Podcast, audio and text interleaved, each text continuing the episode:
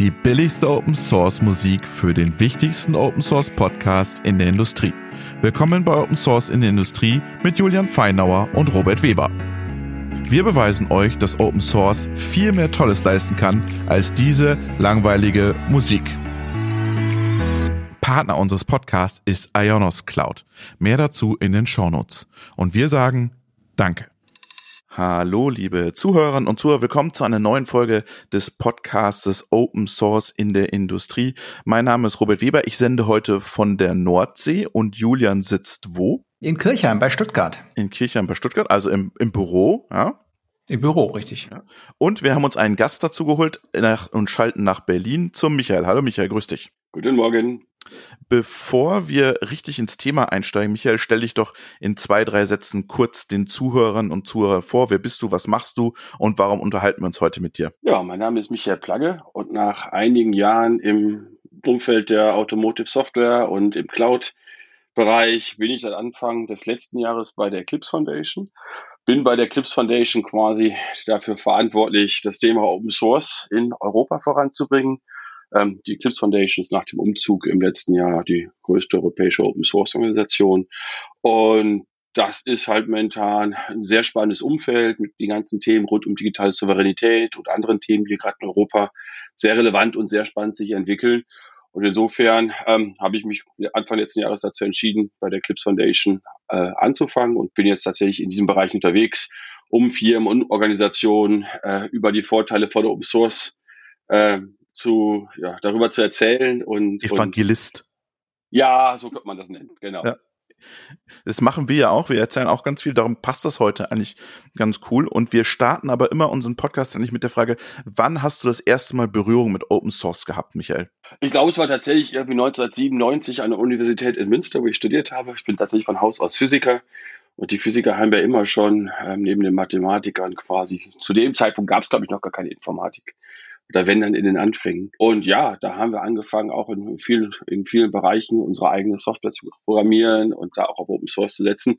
Ich muss aber ganz ehrlich sagen, ich habe dann quasi aus der technischen Richtung mich eher in das Richtung, in Richtung Business Development Sales entwickelt. Da war meine Programmiererkarriere tatsächlich zu Ende. Da war ich dann eher Anwender von Open Source, sei es Linux oder andere Sachen. Bis heute Hausauto Hausautomatisierung mache ich immer noch in, mit Open Source Projekten. Insofern über die ganze Zeit damit beschäftigt und beruflich tatsächlich eigentlich erst seit Anfang letzten Jahres, nachdem ich angefangen habe, bei der Gips Foundation zu arbeiten. Es ist vielleicht gar nicht so schlecht, dass du nicht bei der Programmierung geblieben bist, denn die meisten Physiker, die ich kenne, die programmieren ganz fürchterlich. das will ich jetzt nicht kommentieren.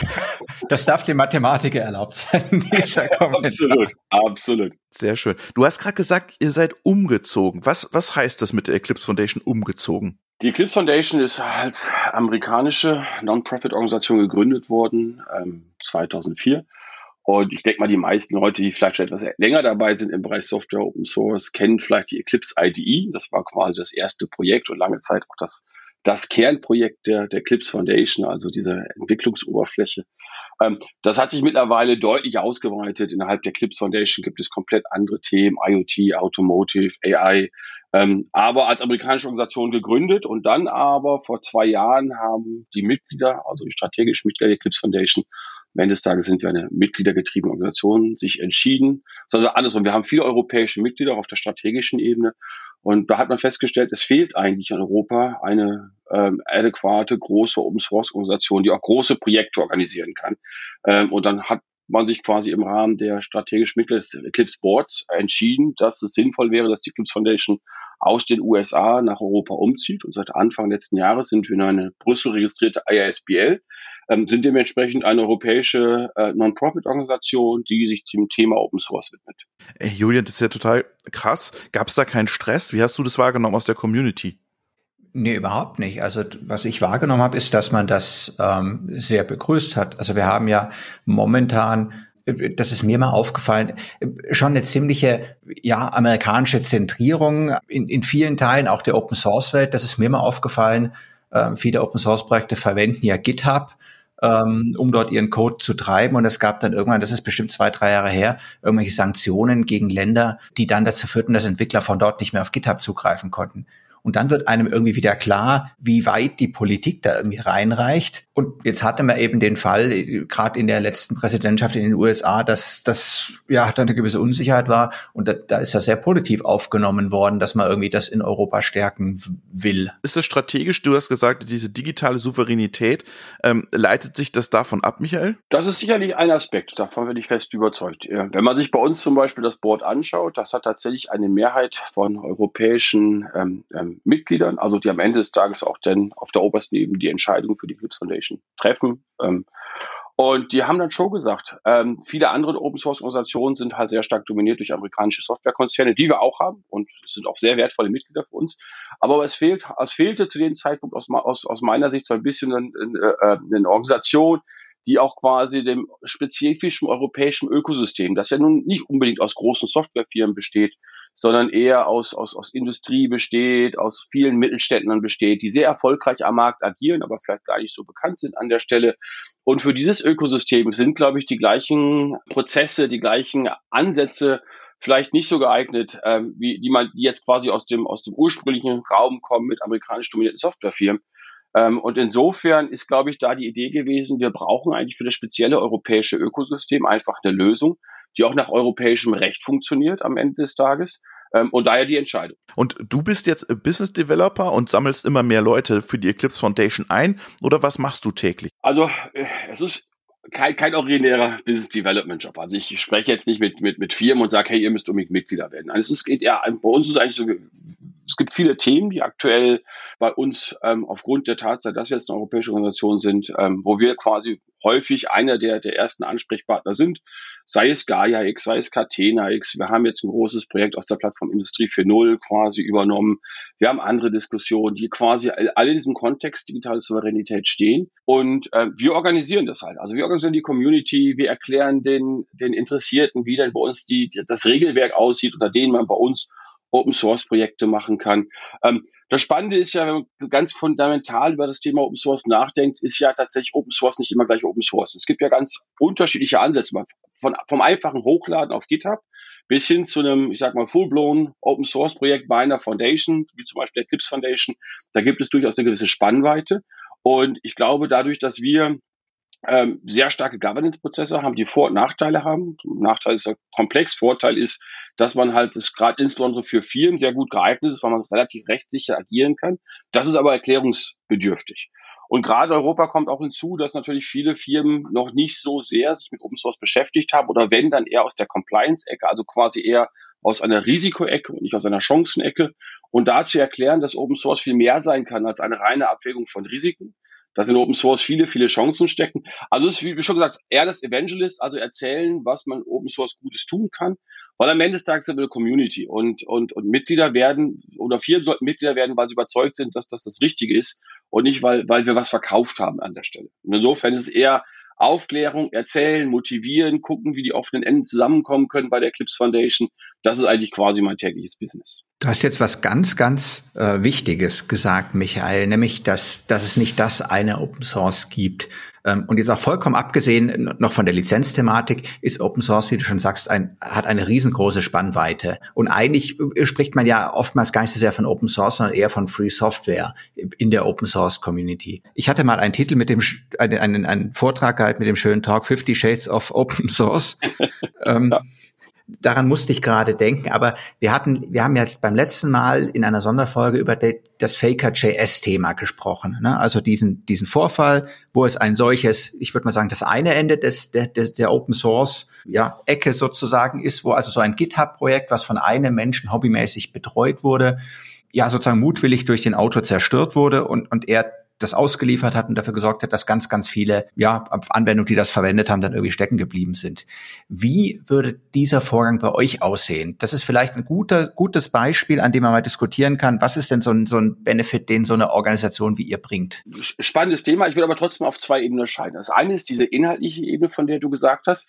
Da haben wir zum Beispiel natürlich unsere Governance-Prozesse, die durch die Mitarbeiter der Eclipse Foundation äh, begleitet werden. Zum Beispiel sind unsere Projekte verpflichtet, mehr oder weniger einmal im Jahr Release zu machen. Das heißt, dann gibt es ein Review, welche, welche Rechte sind da drin, ähm, wie sieht die Software Bill of Material aus, also quasi Liste der, der, der Komponenten in einer Software.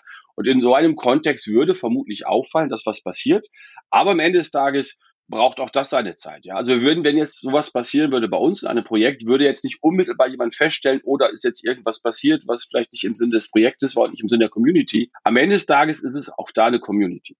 Auf der anderen Ebene, auf der organisatorischen Ebene, würde ich sagen, was, was wir bieten, ist tatsächlich, ähm, und da muss man einfach auch sagen, dass wir als Eclipse Foundation uns da auch als Open Source Organisation eher für Firmen als für Einzelpersonen ähm, verstehen, sind sozusagen die Antitrust. Also es ist ja durchaus nicht ganz einfach, dass große Firmen in einem Projekt zusammenarbeiten, ohne jetzt irgendwie kartellrechtlich äh, Bedenken zu haben. Und quasi durch die bestehende IP, äh, ähm, die Antitrust Policy bei der Eclipse Foundation oder auch bestehende IPR-Policies können große Firmen die Sicherheit haben, die sie brauchen, um quasi tatsächlich am Ende des Tages in, im, im Open Source Bereich zu engagieren. Inhaltlich halte ich das, halte ich sowas für schwierig. Ähm, ich glaube, eines der wichtigen, um auf die inhaltliche Ebene zu wechseln, eines der wichtigen Firmen, äh, Themen ist, und das sieht man ja auch gerade in der Diskussion, ist, dass Open Source an vielen Stellen vielleicht auch gerade noch professioneller werden muss. Das Thema Bill of Materials, Open Chain ist sicherlich eines der Themen, die jetzt momentan einen ersten Schritt gemacht haben. Aber ich glaube, gerade diesem Thema ähm, Supply Chain Security für Open Source steckt noch viel mehr drin. Und das muss man angehen, definitiv. Wenn wir jetzt quasi auch in Europa ganz bewusst auch durch die auf EU-Ebene oder auf den Regierungsebenen, sei es in Frankreich, sei es in Deutschland, das Thema Open Source voranbringen wollen, was ich sehr begrüße, glaube ich aber auch, dass man quasi diese Sicherheitsmaßnahmen deutlich verschärfen muss. Das heißt also, da verschärfen ist das falsche Wort, ausbauen muss. Als Angebot an die Community, wie zum Beispiel, dass man sagt, dass alle Projekte von vornherein ähm, so eine Software Bill of Materials mitliefern, damit man weiß zum Beispiel, ob so eine Komponente äh, in meinem Software-Stack drin ist oder nicht. Ich glaube, verhindern, dass ein Entwickler in einem Hobbyprojekt äh, solche Dinge tut, das wird man nicht können. Aber man wird zumindest feststellen können, in welche größeren Projekte diese Komponente beinhaltet ist, um dann zeitnah reagieren zu können, falls sowas passiert. Du hast jetzt ganz oft von einer Software Bill of Material gesprochen, also einer Software Stückliste. Und das ist ein Begriff, über den wir vielleicht noch mal kurz sprechen müssen. Und da ist aus meiner Sicht ein schönes Beispiel dieses, dieses Log4, Log4Shell Thema, was wir vor einigen Wochen hatten, wo jeder gefragt hat und auch gefragt wurde, oh, sind wir davon betroffen? Magst du da vielleicht kurz was, was dazu sagen? Ja, am, Ende des Tages habe ich fast das Gefühl, ich wiederhole mich. Ich glaube, dass es wichtig ist, wenn ich heute gerade auch dann in dem industriellen Umfeld Open Source einsetze, dass ich mir bewusst sind, welche Komponenten hole ich mir äh, da in, in, in das Projekt herein. Häufig ist es ja so bei Open Source, dass es nicht ein monolithisches Projekt, das in einem Greenfield Approach, also auf der grünen Wiese entstanden ist und dann kommt da ein Projekt raus und das ist monolithisch, sondern häufig haben Projekte wiederum andere Komponenten, die sie anziehen und wiederum andere Komponenten, die sie anziehen und wiederum andere Komponenten. Das heißt, ich habe eine ganze Kette von Abhängigkeiten von, von Projekten, Bibliotheken, die in mein Projekt einfließen. Und diese Abhängigkeiten sollte ich verstehen. Und die Software Bill of Materials, am besten automatisiert generiert, ist genau eine Möglichkeit, solche Abhängigkeiten zu sich, sich anzuschauen und zu festzustellen, habe ich eigentlich ähm, eine mögliche, habe ich eigentlich eine, eine Softwarekomponente, die hier vielleicht in einem kritischen Status ist. Mittlerweile gibt es Tooling, das basierend auf dieser Software Bill of Materials gegen die Vulnerability List abgleicht. Also automatisiert bekomme ich eine Meldung, wenn in meiner Software Bill of Materials eine Komponente drinsteht, die als vulnerabel gekennzeichnet ist. Und das ist natürlich eine echte Hilfe, weil ich auf die Art und Weise feststellen kann, auch gerade beim Log4Shell zum Beispiel, dass ich genau diese Komponente ähm, in, in meinem Software-Stack habe und entsprechend reagieren kann. Ich glaube nach wie vor nicht, dass man solche Fehler oder Lücken verhindern kann. Ich glaube, das wird immer wieder passieren und das ist auch nicht spezifisch für Open Source. Man sieht das Gleiche auch in kommerzieller Software, ähm, dass da tatsächlich immer wieder Sicherheitslücken sich auftun. Die Frage ist, wie reagiere ich darauf? Wie kann ich feststellen, also A, wie reagiert die Community darauf, solche Sachen zu fixen? Das ist das Erste. Ähm, aber das Zweite ist, wie kann ich als, als Anwender oder als Nutzer von solchen Komponenten sicherstellen, dass ich quasi überhaupt erstmal rausfinden, dass meine Komponente betroffen ist. Und da können solche Sachen wie die Software Bill of, of Materials natürlich ganz massiv helfen. Ich würde immer das Thema ein bisschen wechseln. Du hast gesagt, die Politik hat ja jetzt Open Source forciert und für sich entdeckt und äh, vielleicht gab es einen Referent, der was gelesen hat, Open Source ist super, machen wir jetzt auch. Für mich ist das so ein bisschen kurz gesprungen so. Jetzt hauen wir das mal raus und dann wird dann eine, eine Studie, äh, Milliardenumsätze durch Open Source. Hast du nicht das Gefühl, dass das jetzt einfach nur schick ist, auf Open Source aufzuspringen oder glaubst du, dass da wirklich fundamental ein Umdenken stattfindet? Also gefühlt meine ganz persönliche Meinung, ich glaube, es findet ein Umdenken statt. Und zwar gar nicht so sehr jetzt, dass man sagt, es muss unbedingt Open Source sein. Es kommt eher aus diesem Thema digitale Souveränität heraus. Und ich finde ganz spannend, was der IT-Planungsrat als digitale Souveränität diskutiert hat. Häufig verwechseln viele Leute ja digitale Souveränität mit Autarkie. Das heißt, ich muss alles selber machen. Ich glaube, das ist der falsche Ansatz. Ich glaube, digitale Souveränität bedeutet viel mehr Wahlmöglichkeit. Das heißt, ich will nicht abhängig sein von einem einzelnen Programm, von einem einzigen Software-Stack, von einem einzelnen Softwareprogramm oder sonst irgendwas, sondern ich möchte quasi als, als, als souveräner Bürger, als souveräne Organisation, äh, die in der Lage sein, mir die Dinge auszuwählen. Und ich glaube, dass in vielen Bereichen Open Source Software ähm, eine dieser Wahlmöglichkeiten sein kann. Und ich glaube, aus dieser Perspektive heraus macht es absolut Sinn und ist auch vielfach so verstanden, dass die Förderung von Open Source Sinn macht, damit man tatsächlich am Ende des Tages Wahlmöglichkeiten hat. Und zwar Level Playing Field. Wir reden ja nicht nur über die technologischen Feature einer Software, sondern wir reden ja auch über das Thema zum Beispiel Beschaffung. Da, wo ich früher mal gearbeitet habe, da gab es den Spruch, es ist niemand bestraft worden, weil er IBM gekauft hat. Damals gab es doch IBM-Laptops, gibt's gar nicht mehr. Ähm, äh, und das ist aber genau das Thema. Ich meine, wenn ich heute proprietäre Software von einem großen Softwareanbieter kaufe in der Beschaffung, dann werde ich, wenn es da Probleme gibt, sagen, ja, das ist halt so. Ich meine, gab keine andere Möglichkeit. Wenn ich heute als Beschaffer mich mit Open Source beschäftige, dann gehe ich Risiken ein. Und die Frage ist, will ich das? Und da muss man natürlich einfach sagen, dass natürlich da auch ein Umdenken stattfinden muss, auch nicht nur gerade auf der technischen Ebene, was technische Feature von Software angeht, sondern auch in diesem ganzen organisatorischen Umfeld drumherum, von der Beschaffung bis zu Betrieb der Software. Und das ist eine Sache, die schafft man nicht in einem Jahr. Da schafft man auch eine Sache, die schafft man auch nicht in fünf Jahren. Ich glaube, es braucht diese Veränderung. Ich glaube, diese Veränderung ist angestoßen, aber ich glaube tatsächlich, man sieht das ja auch an anderen Aspekten der Digitalisierung, gerade in Deutschland, dass sowas länger braucht. Ich glaube, es braucht einfach. Ich glaube, man muss diese ganze Gruppe an Menschen, die da involviert sind, in diesem Prozess abholen und davon überzeugen, dass Open Source nicht die Lösung ist, aber eine relevante Lösung, die absolut qualitativ ähm, im, im Wettbewerb stehen kann mit kommerziellen proprietären Lösungen. Jetzt hast du diesen, diesen politischen Bereich skizziert, jetzt hast du dann aber auch Plattform 4.0 angesprochen. Wie seid ihr da reingekommen und was übernimmt ihr jetzt für diese Plattform 4.0? Was macht ihr für die? Die Plattform, ein, eine der Dinge, die die Plattform 4.0 ja macht, ist ja dieses Thema Digital Twin, mhm. also quasi ein Thema. Eine eigene Organisation auch, oder? Diese Genau, also quasi auch ein Industriethema, was es hochgradig spannend macht, weil es quasi ein originäres Thema dieses europäischen Wirtschaftsökosystems ist, das ich angesprochen habe.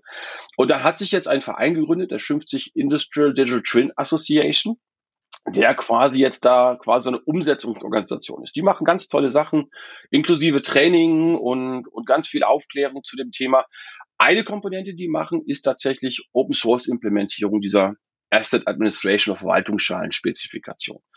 Ähm, und da ist es jetzt so, und das ist vielleicht ein Thema, das wir auch mal ganz kurz ansprechen können, die haben gesagt, jetzt kann ich entweder mir selber das ganze Governance Framework für mich als Verein selber entwickeln. Das kostet mich 12, 18 Monate und, und viele, viele Rechtsanwaltsstunden.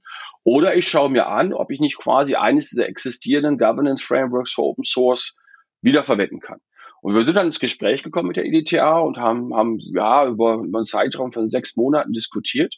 Und dann hat am Ende des Tages die EDTA entschieden, tatsächlich ihre Open Source Projekte bei der Eclipse Foundation zu hosten und unter quasi die, die, die, die Governance, die Prozesse, die Regelungen der Eclipse Foundation zu stellen. Das heißt, am Ende des Tages führt es dazu, dass alle Projekte quasi auf der Plattform Industrie 4.0, wo die Spezifikationen entwickelt worden sind, über EDTA, wo die Idee verbreitet wird, wo weiter eine Spezifikation gearbeitet wird, wo Trainings angeboten werden und so weiter und so fort. Ähm, dann am Ende des Tages die, die Open Source Implementierung bei der Eclipse Foundation unter dem Regelwerk der Eclipse Foundation laufen. Den Punkt, den ich ansprechen wollte, ist ganz interessant und den finde ich manchmal ein bisschen schwierig, auch im Open Source Bereich. Wir reden ja nicht nur über Stärken wie toll das ist, sondern über Schwächen. Es, ich, ich stelle fest, als jemand, der jetzt noch nicht so lange im Open Source Ökosystem unterwegs ist, dass Organisationen dazu tendieren zu fragmentieren. Das heißt, ich mache mein eigenes Ding. Es gibt ja dieses Bonbon über Deutsche, wenn drei Deutsche sich treffen, gründen sie einen Verein. Das scheint in der Industrie auch so zu sein. Man, ja, man überall, macht an jeder einen Ecke. Verein, an jeder Ecke und beschäftigt dann sich erstmal 18 Monate lang mit den Prinzipien, nach denen der Verein funktionieren soll. Und das ist halt manchmal schwierig, weil wenn man jetzt so ein, so ein Regelwerk für Open Source aufsetzen möchte, dann erfindet man das Rad im Wesentlichen immer wieder neu. Du musst dich die Frage stellen, warum macht man das eigentlich? Bei uns gibt es zum Beispiel bei anderen Foundations aber auch durchaus ein, ein gesetztes Regelwerk, das man eigentlich von der Stange nutzen kann. Da kann man Anpassungen machen, manchmal braucht es die einfach, das ist schlicht und einfach so. Aber 90, 95 Prozent des Regelwerkes können eigentlich eins zu eins übernommen werden. Und anstelle jetzt quasi mich selber mit so einem Regelwerk zu beschäftigen und 12 bis 18 Monate zu investieren. Und dieses Investieren bedeutet ja häufig, ich spreche mit den Anwälten und ich habe mich, ich, ich, ich spreche gerne mit Anwälten, aber Anwälte kommen häufig aus einer Risk Mitigation, also aus einer Risikovermeidungsperspektive. Ja. Das heißt, da wird erstmal geschaut, oh, was kann ich eigentlich nicht tun und was darf ich eigentlich, weil es gefährlich ist. Und das führt halt häufig dazu, dass die dann die Regularien, die rauskommen, über die Maße defensiv sind. Mhm. Und ich glaube, das braucht es einfach. Ich glaube, es gibt gute Regelwerke, die man nehmen kann. Wir haben so eine Diskussion jetzt zum Beispiel im Kontext von Gaia X geführt.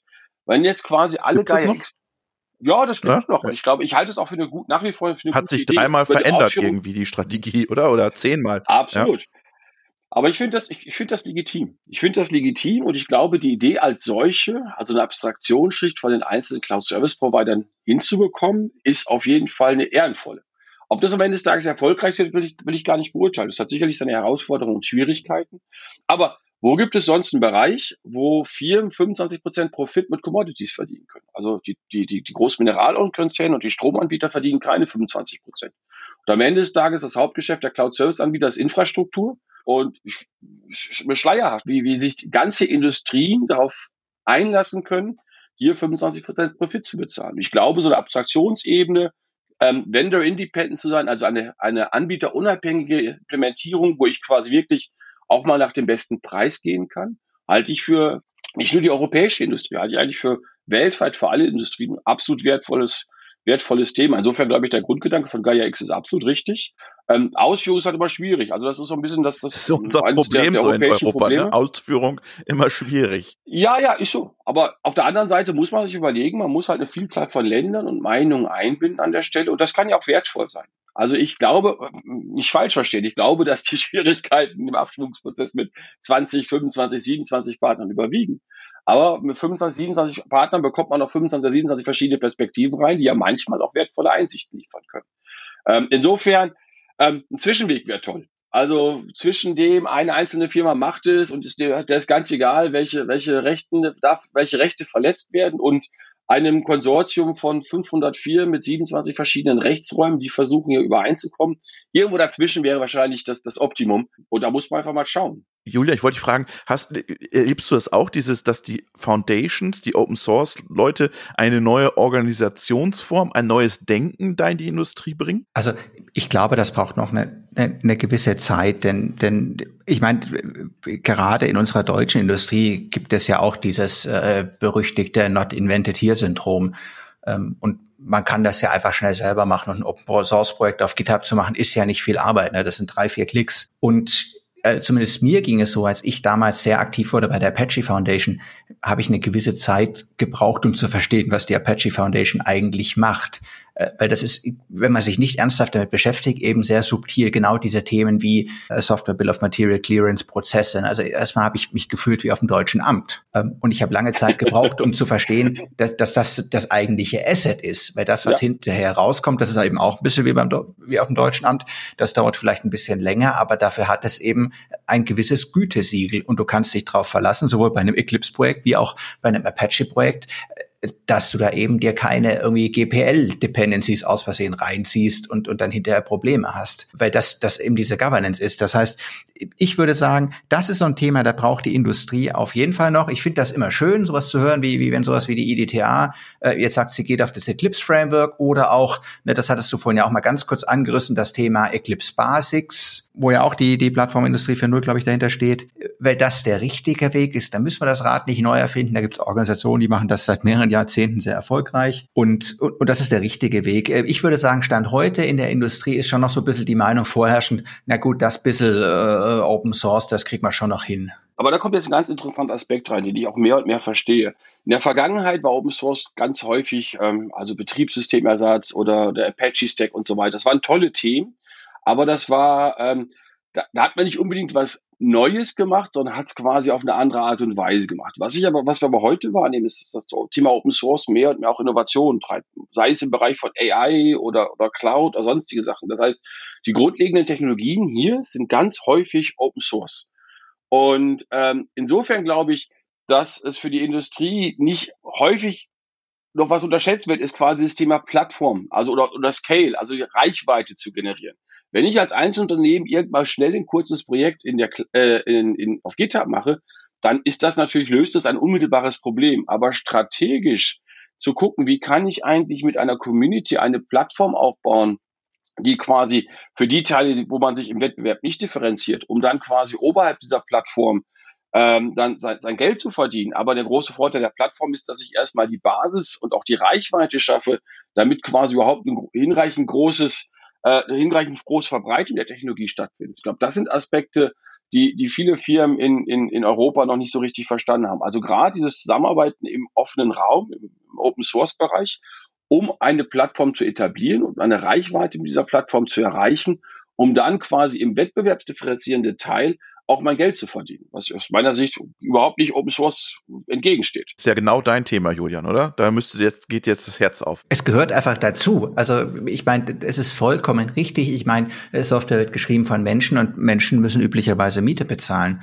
Ähm, und deswegen muss es in irgendeiner Form Wege geben. Und, und das, was der Michael sagt, ist aber, würde ich sagen, 100 Prozent meine Meinung. Da muss ich natürlich wieder an die berüchtigte Osade-Pyramide denken. Ne, alles, was sich nicht differenziert, kannst du gemeinsam machen mit anderen und dir eine Menge kosten und Zeit sparen. Und soll dass ich unterbreche, und noch ein Aspekt, der wohl dann immer wichtiger wird. Es gibt gar nicht genug Entwickler. Und wenn jetzt jede Firma dieses Stück, was man eigentlich als Plattform gemeinsam machen könnte, für sich selber entwickelt und ich das gleiche Stück Software zehnmal entwickle, dann brauche ich zehnmal so viele Entwickler. Deshalb, ich würde doch die besten Entwickler auf die Plattform ansetzen, damit ich da was habe, was wirklich geil ist. Na, und jetzt sage ich die anderen, ich will gar kein, ich nehme mal die Wertung zurück. Und wird, wird, die, wird dann die, die, die Entwickler, die dann frei werden, weil ich quasi nicht die ganze Plattform für mich alle, also die, die Teile aus der Plattform für mich selber entwickeln muss, würde ich doch dann quasi auf die wettbewerbsdifferenzierenden Feature einsetzen, da wo ich wirklich Geld verdienen kann.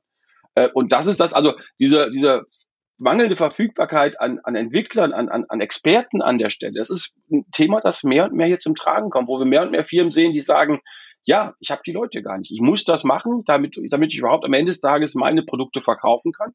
Aber ich habe die Entwickler gar nicht, um das alles gleichzeitig zu machen. Und das ist halt neben dieser neben diesem Thema Reichweite und neben diesem Thema auch, auch ein Stück weit Professionalität, ist dieses Thema Sichtbarkeit für Entwickler, Wertschätzung für Entwickler und auch Verfügbarkeit von Entwicklern. Ein ganz wichtiges Thema in der heutigen Zeit. Das hast du sehr, sehr schön gesagt, diese Aussage Wertschätzung der Entwickler. Ich, ich sage meinen äh, Kollegen auch immer wieder, wenn wir über das Open Source Thema sprechen, dass einfach ja Entwicklerkapazität zu schade ist, um irgendwas zu programmieren, was jemand anderes schon mal programmiert hat. Und man dann lieber, wenn man sagt, Mensch, das ist fast genauso, wie wir es wollen, aber nicht ganz so, dass man lieber dann hergehen und sagt, Mensch, äh, ne, wir würden da gerne irgendwie da, dieses und dieses Feature noch einbauen, dass es für uns passt ähm, und, und dann in den Dialog zu kommen. Und im Idealfall baut man dann genau nur dieses eine Feature ein. Ne? Genau. Jetzt würde mich nochmal interessieren, lass uns noch mal kurz Thema kurz wechseln. Wie verdient ihr eigentlich Geld, Michael? Wie, wie, wie zahlst du deine Miete? Wir sind einfach, einfach, ihr seid einfach reich. Mitgliedergetriebener Verein. okay. Na, wir sind einfach reich. Wir haben ja ein großes ihr seid einfach reich. Geld auf der Bank liegen, auf dem monatlich. Nein, nein, leider nicht. Wir könnten viel mehr tun, wenn wir quasi mehr Mittel hätten, wie das immer der Fall ist. Wie, wie finanziert sich am Ende des Tages ein Verein? Ein Verein finanziert sich über Mitgliedsbeiträge. Das heißt, wir haben Mitglieder bei der Clips Foundation auf verschiedenen Ebenen ähm, die zahlen den jährlichen Mitgliedsbeitrag. Und aus diesem Mitgliedsbeitrag werden am Ende des Tages die Unkosten der Clips Foundation bezahlt. Okay. Und Mitglieder? Und auch mein Gehalt. Mitglieder sind natürliche Personen oder äh, Corporates? Sowohl als auch, aber überwiegend bei uns dann, dann Firmen. Also wir haben die großen strategischen Mitglieder und um da vielleicht einfach dann noch, jetzt, wir haben ja über das Thema europäische Mitglieder, da kann man ja auch einfach, also steht natürlich alles transparent auf der Website, kann man überall nachschauen bei der Clips Foundation. Aber wir haben zum Beispiel mit Bosch, Daimler und SAP ähm, dem DLR und der Fraunhofer Gesellschaft hier in Deutschland schon sehr meinungsstarke Mitglieder an der Stelle, die jetzt auch nicht, vielleicht mit der Ausnahme von SAP, auch nicht unbedingt aus diesem traditionellen Software-Sektor kommen, der im Open-Source-Bereich sehr stark vertreten ist, sondern wirklich auch interessante Industrievertreter und auch, auch, auch Vertreter aus dem, aus dem Research-Bereich an der Stelle. Die ESA ist gerade bei uns strategisches Mitglied geworden. Also das ist schon eine spannende Mischung an Mitgliedern hier. Ähm, und darunter natürlich unterhalb dieser strategischen Mitgliedschaft ganz viele spannende Mitglieder quer durch Europa, die quasi hier äh, an unserem Projekt mitarbeiten. Wenn wir schauen bei uns, die Anzahl der Committer, die in unserem Projekt unterwegs sind, die kommen überwiegend aus Europa. Also überwiegend, also mehr, deutlich mehr als 50 Prozent aus Europa. Und gibt's da so ein, weil du gesagt hast, Europa, gibt's da so ein Battle zwischen den, den Foundations, Apache, Eclipse? Seid ihr euch da Spinnefeind oder sagt ihr, wir sind kollegial, Wettbewerber zueinander? Wie, wie ist da so die Stimmung? Ich glaube, es gibt einen freundlicher, freundlicher Wettbewerb. Also ich glaube, wenn in, am Ende des Tages wollen wir alle was Gutes tun und alle sind oder viele sind als, als Non-Profit-Organisation unterwegs. Es gibt dann auch diese unterschiedlichen Ausrichtungen. Ähm, ähm, an wen man sich eigentlich wendet, quasi auf der Mitgliederebene, aber auch quasi am Ende des Tages, für welche Community man am Ende des Tages seine die Projekte hostet. Und ich glaube, alle haben ihre Daseinsberechtigung. Insofern ja. Also ich würde ich würde es als freundlichen Wettbewerb bezeichnen. Auf keinen Fall, auf keinen Fall in irgendeiner Form, dass man gegeneinander agiert. Und in vielen Themen ähm, arbeitet man auch zusammen. Es gibt auch durchaus Projekte der, der Linux Foundation, wo die Clips Foundation aktiv ist und umgekehrt. Ähm, das heißt also, das ist eher so, man trifft sich dann auch bei anderen Sachen wieder, sei es die OSI oder sonst also dieser Organisation, die irgendwann mal die ursprüngliche Definition, was ist eigentlich Open Source und auch die Organisation, die quasi mehr oder weniger zwar nicht qua Amtbar, sondern qua Akzeptanz definiert, was eine Open Source Lizenz ist und welche Dinge unter Open Source Lizenzen fallen und welche nicht. Ähm, da, da trifft man sich. Also wenn es sagt, es ist ja eine Community, mit der, wo man miteinander spricht also, dass man hier in einem, in einem, in einem strengen kompetitiven Umfeld ist, das ist nicht der Fall. Und ist ein kompetitives Umfeld auch Richtung Asien zu sehen? Da, da entsteht ja auch das Thema Open Source. Ähm, vielleicht entstehen da eigene Foundations in Asien, ähm, die vielleicht Open Source ganz anders denken als wir in Europa ich, ich habe momentan wenig Einblicke, äh, was, was in Asien passiert. Ich, ich habe selber mal ähm, chinesische Firma gearbeitet, so ein bisschen Idee, was in China passiert. Aber Japan und, und, und Korea wenig Einblick. Ich sehe zum Beispiel auch japanische, also wir haben zum Beispiel mit Fujitsu, ähm, einen japanischen Konzern, auch als einen unserer strategischen Mitglieder zum Beispiel, gefühlt, und das ist jetzt auch ganz bewusst und nur aus dem Bauch heraus, ist das ist Open Source da vielleicht noch nicht ganz so stark präsent, weil auch da quasi das Umfeld, das Ökosystem, das wirtschaftliche Ökosystem ähm, anders ist als zum Beispiel in den USA, aber auch anders als in, in, in Europa. Und das Open Source vielleicht noch nicht ganz so durch, das durchdrungen ist, aber es passiert was, absolut. Es passiert in den Ländern was. Ob die am Ende des Tages Open Source anders definieren, das ist ihr gutes Recht. Es gibt keinen, ich glaube, es gibt keinen, der sagen kann, ich bin jetzt letztendlich die Instanz, ähm, was Open Source ist. Ich glaube, das wird am Ende des Tages durch die Community definiert. Also wenn die Community das akzeptiert, dass das Open Source ist, dann ist es Open Source. Ähm, und ich glaube, das ist ein ganz spannender Aspekt. Also es gibt keine, keine, keine letzte Autorität, die Entscheidung trifft. Also das ganze Thema Open Source, das ganze Thema Open Source Community ist eher dezentral organisiert. Jetzt haben wir darüber gesprochen, was ist eure Aufgabe, wie positioniert ihr euch? Ich würde gerne mal wissen, wie schaut ihr denn in die Zukunft? Wo seht ihr neue Handlungsfelder vielleicht für euch auftauchen? Also was wir gerade sehen, das ist halt äh, Europa ist der Place to be, wenn es um Open Source Software geht. Also in Amerika ist das Thema vielleicht seit 15 Jahren, ich hätte was gesagt, in einem eingeschwungenen Zustand. Europa ist momentan, also ich habe das ja jetzt mehrfach erwähnt, gerade aus dem ganzen Thema Diskussion, digitale Souveränität, Abhängigkeit von Firmen aus anderen Wirtschaftsräumen, ähm, ist das, ist das momentan wirklich das, das, das Thema. Und ich glaube auch durch die, durch die Gesetzgebungsverfahren, Digital Markets Articles, Service Acts, werden wir sehen, dass sich viele Dinge entwickeln in Europa. Also aus, aus, diesem, aus diesem regulatorischen Antrieb heraus, der auf der europäischen Ebene gerade passiert, glaube ich, dass wir ganz viele Entwicklungen sehen. Daneben sehen wir natürlich ganz viele neue Technologien. Ähm, wir sehen das Thema, wir haben gerade, wir sind gerade dabei, eine neue Working Group zum Thema Software Defined Vehicle zu starten. Ein Riesenthema. Ähm, wenn man sich jetzt mal schaut, ich meine, 30, 40 Jahre lang, vielleicht sogar noch länger, war der Automotive-Markt ein relativ geschlossener Markt mit relativ wenigen neuen Playern. Ähm, und jetzt über das Thema Software gibt es disruptive Veränderungen und man muss ja nur in die Medien schauen, um, da muss ich, glaube ich, niemandem was erzählen. Und da quasi sich auch als diese traditionelle Automobilindustrie so aufzustellen, dass ich quasi über die Software mein Auto der Zukunft ähm, definiere und nicht mehr unbedingt über den Motor oder über die Beschleunigung und über andere Feature, das ist schon ein Umbruch in der Industrie. Und wir mögen auch ganz neue Technologien. Wir reden über das Thema Quantum Computing.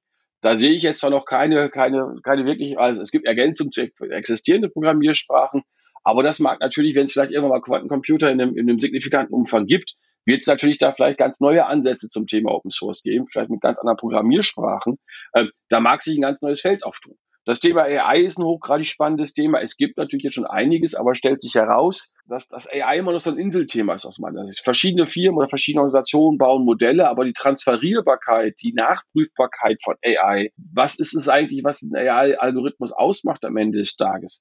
Wir reden über das Thema Bias, Bias in, in, in, in, in Trainingsdaten und das Netzwerke. Also ich glaube, in dem Umfeld gibt es noch ganz, ganz viele spannende Themen, die am Ende des Tages auch im Open Source Bereich laufen können. Das heißt, du könntest dir sowas vorstellen, dass du einen, einen Modellstandard definierst?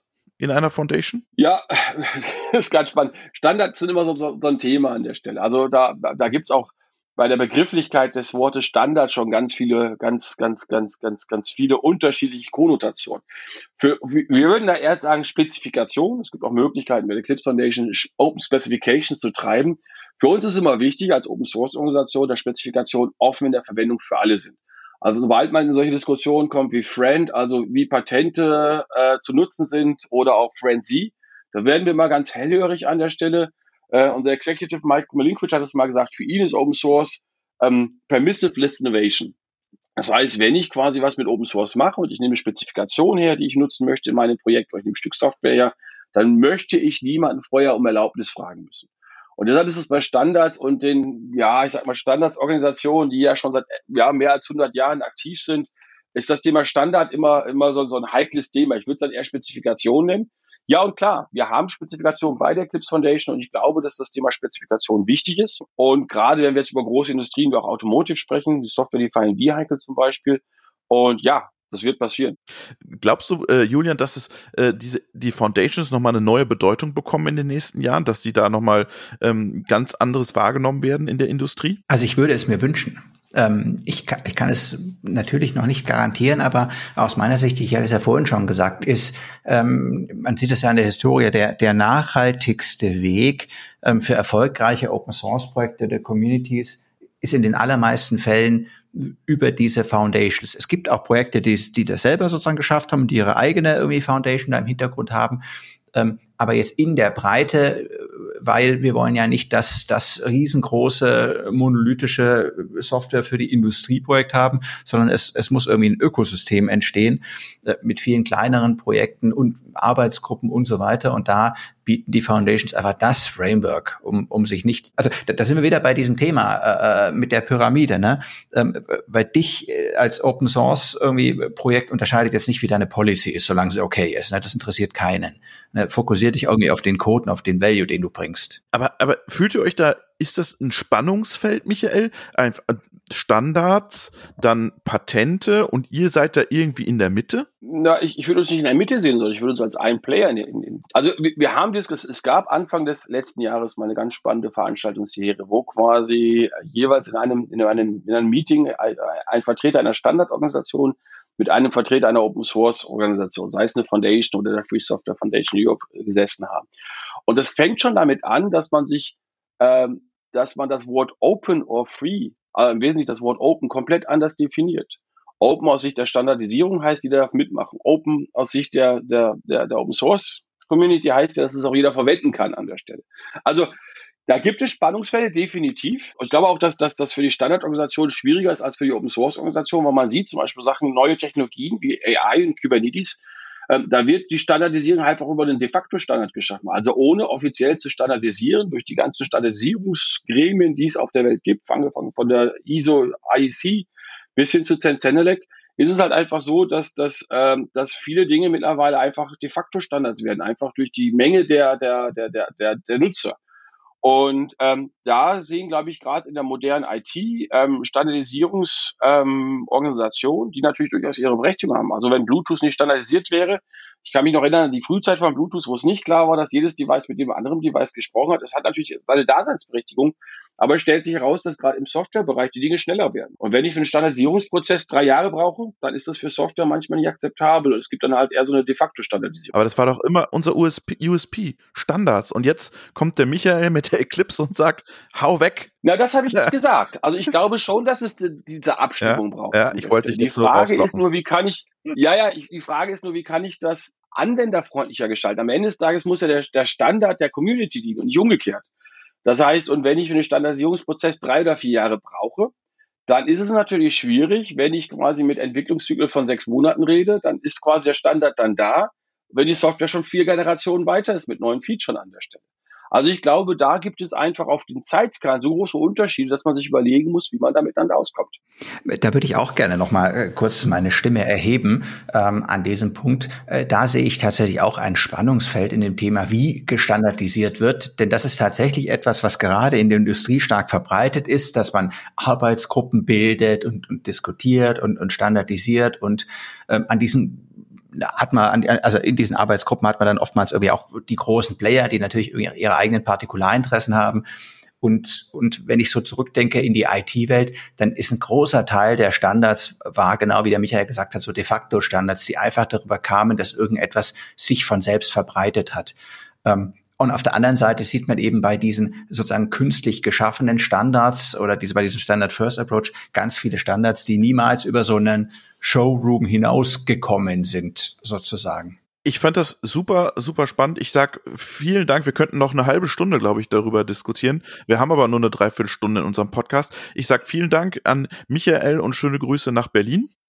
Vielen Dank, dass ich die Gelegenheit hatte, heute mit euch zu sprechen. Und ich sage natürlich immer wieder vielen Dank an den Dr. Julian Feinauer. Nicht Veterinärmedizin, sondern Mathematik, wie wir uns alle gemerkt haben aus der letzten Folge. Danke dir, Julian. Ja, danke an euch beide. Ciao.